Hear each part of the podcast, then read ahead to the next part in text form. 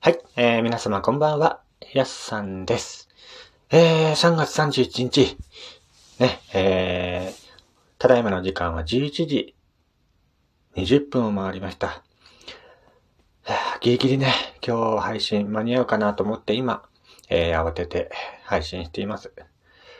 ねえ、今まで3月は毎日ね、配信するっていうことだったのでね、今日はね、朝からちょっと忙しくて、配信できないかなと思ったんですけども、今ね、ちょうど時間が空いたのでね、ギリギリやってみたいなと思います。えー、本日3月31日の誕生花が、いちごと、えーっと、ニゲラですね。いちごね、あのー果物だって思ってる方、結構いると思いますけども、いち、いちごも花なんですよね。ねえ。なので、本日の誕生花、いちごですね。えーいちごの花言葉が尊重と愛情、幸せな家庭、先景の名。あなたは私を喜ばせるということで、えー花言葉の由来がですね、先景の名は、あのー確か、西洋の古い時代にね、いちごとの根と葉をつけた水がね、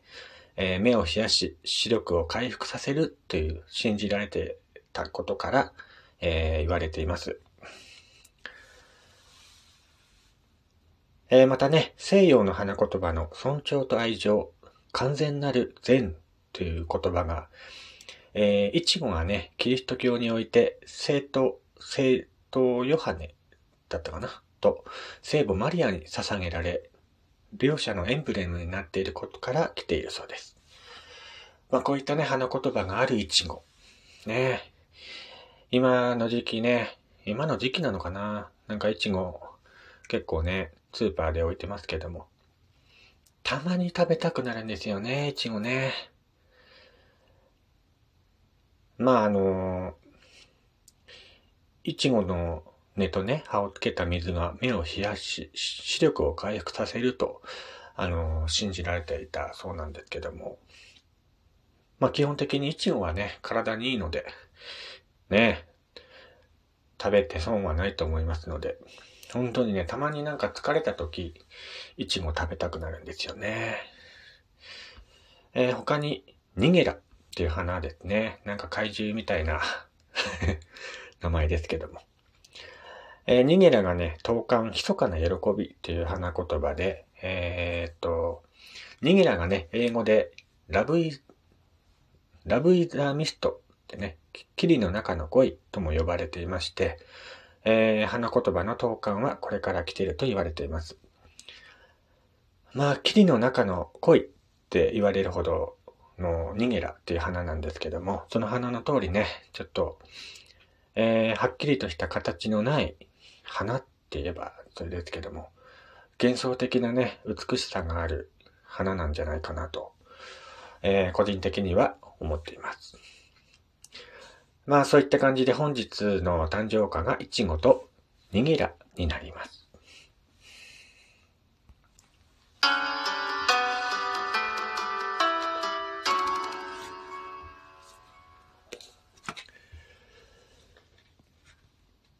えー、どうも皆さん、こんにちは。こんばんは、かな。今の時間だとね。こんばんは。いかがお過ごしでしょうか。今日一日、どんな日でしたでしょうかね。えー、私はね、ちょっと一日ドタバタしてましてね、今やっと落ち着いたんですけども。えー、この番組はね、あのー岩手でアナログイラストレーターをしております私がゆるっと語るラジオ番組です。ラジオトークのアプリから聞いている方はぜひリアクションボタンの方をよろしくお願いいたします。えー、ということでね、あのー今日は、バーン・ザ・ウィッチっていうね、えー漫画紹介したいなと思いまして、えー、皆さん知ってる方は知ってると思うんですけども、あの、ブリーチっていう漫画個人的に好きなんですけども、ブリーチがね、あの、完結した後に、えーかい、あの、久保太斗先生がね、えー、書いている、えー、漫画なんですけども、バーン・ザ・ウィッチってね、えー、魔法の漫画かな？魔法の漫画なんですけども、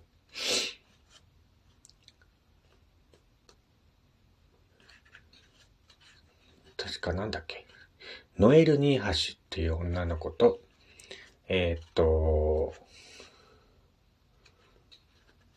ニニー・スパルコールっていうね、二人の女の子が主人公の魔法使いの漫画なんですけども、えー、っとですね、ドラゴン、ドラゴンを、あのー、排除する。二人の魔法使いが、えー、ドラゴンを排除する漫画なんですよね。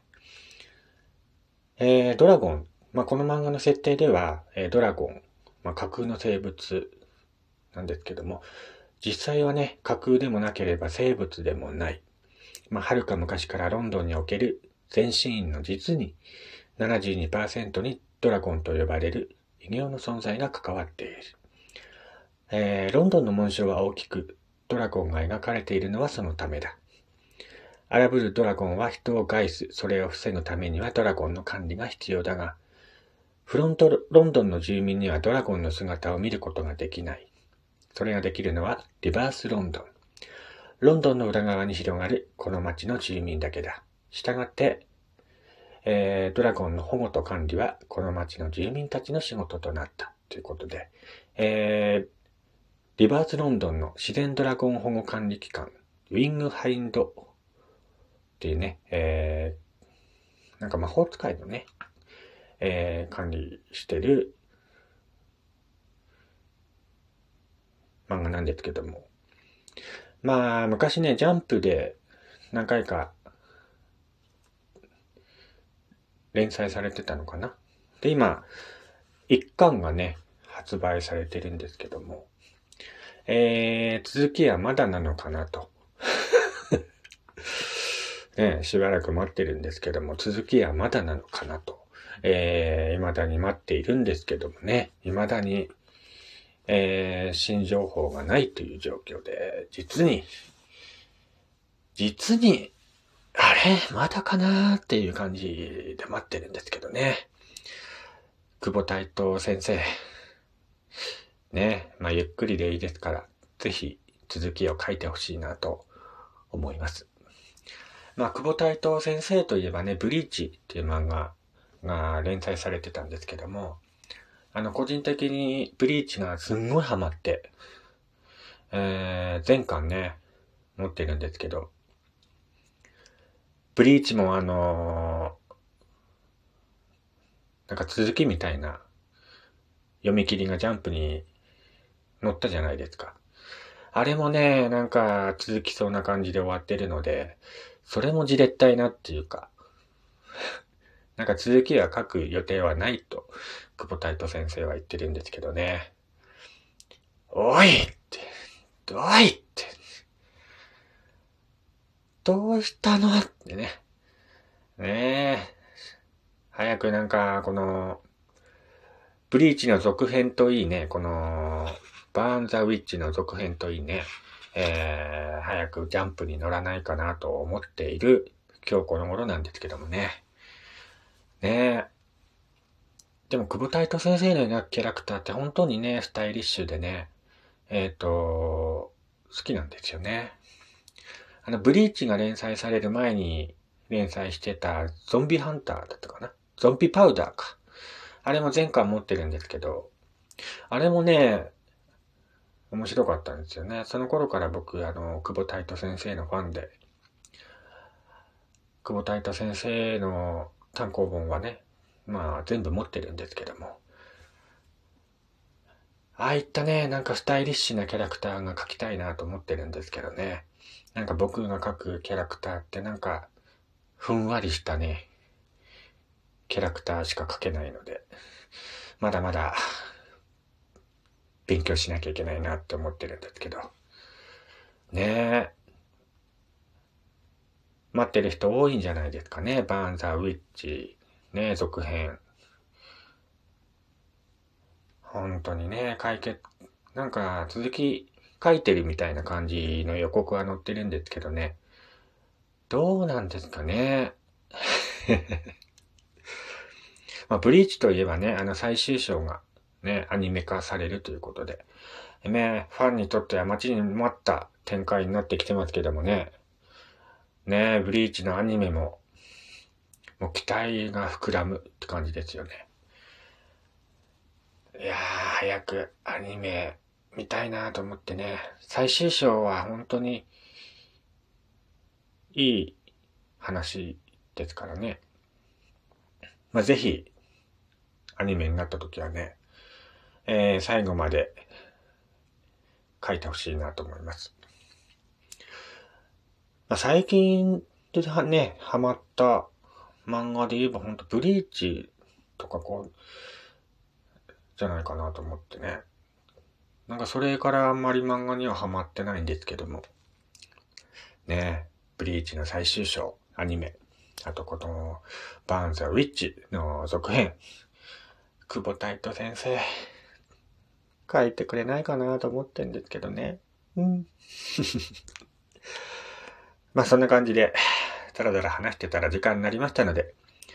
えー、こちらの番組ではね、こういった内容を毎日配信しております。ぜひ番組フォローしてチェックの方よろしくお願いいたします。えー、最近ね、またフォローしていただいて方が増えたので、ほんとフォローしていただきありがとうございます。ぜひ番組にもね、気軽に、えー、お便りお待ちしておりますので、よろしくお願いいたします。それでは、また次回お会いしましょ